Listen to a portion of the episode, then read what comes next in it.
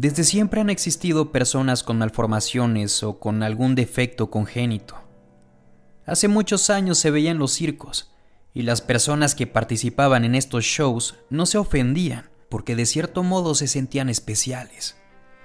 Algunos incluso se hicieron millonarios por mostrarse ante una audiencia, porque eso sí, quienes participaban en un circo mostrando sus deformidades eran personas de bajos recursos pero también existieron quienes no necesitaron recurrir a ello.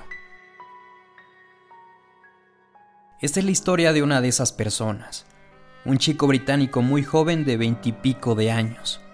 Venía de una familia muy adinerada, y un detalle que es muy importante es que sucedió a finales del siglo XIX. Esa época cuando la gente al ver a una persona con rasgos congénitos distintos prefería apartarse por quizá un miedo estúpido. La gente en ese entonces no era tan comprensible como lo es hoy día. En aquel entonces, aunque vinieras de un núcleo social de clase alta, la gente te consideraba como un fenómeno más que una persona.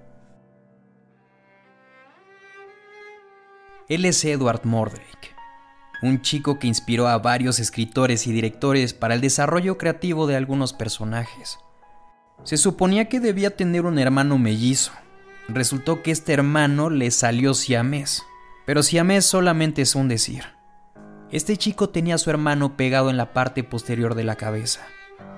En pocas palabras, era una persona con dos caras en su cabeza. Tal vez no te sorprenda o tal vez sí, pero este sujeto existió en la vida real. Si lo buscas en Google te saldrá mucha información al respecto. No tuvo una mala familia. Sus padres lo querían mucho y su temperamento era el de un chico común y corriente. Estudiaba en su casa porque todas las personas lo veían con asco, pero le apasionaba aprender. Era alguien realmente listo. Quizá lo complicado de esta historia sea comprender lo siguiente. El que tuviera otra cara no era lo único que asustaba a las personas, sino que también imitaba las mismas expresiones de Edward.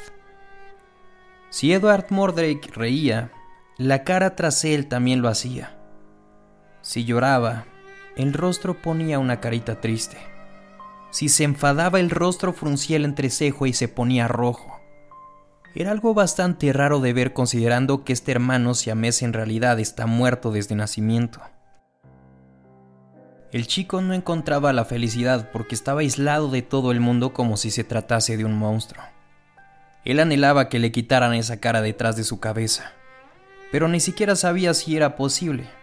Recuerden que estamos hablando de finales del siglo XIX.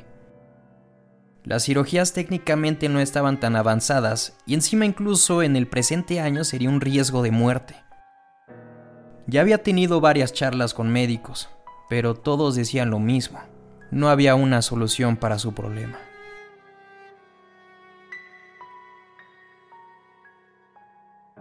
Lo que no todos sabían es que Edward era infeliz más allá de su malformación. Él quería callar el rostro porque decía que le hablaba en las noches. Esto se supo el día que decidió matarse. Escribió una carta de suicidio que le dejó a sus padres pidiéndoles perdón y confesándoles lo mucho que odiaba ese rostro. Edward decía que la cara le susurraba cosas terribles. Nunca especificó qué, pero su último deseo fue que ya muerto le cercenaran el rostro, con el único motivo de poder descansar en paz.